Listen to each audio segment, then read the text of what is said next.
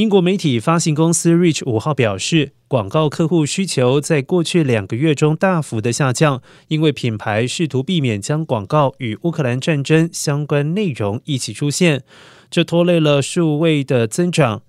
拥有《每日劲报》《每日快报》以及一系列地区媒体的 Reach 指出，由于纸张还有能源价格上涨，该公司也在努力降低通货膨胀的冲击。而根据 Reach 的说法，在截至四月二十四号的四个月之内，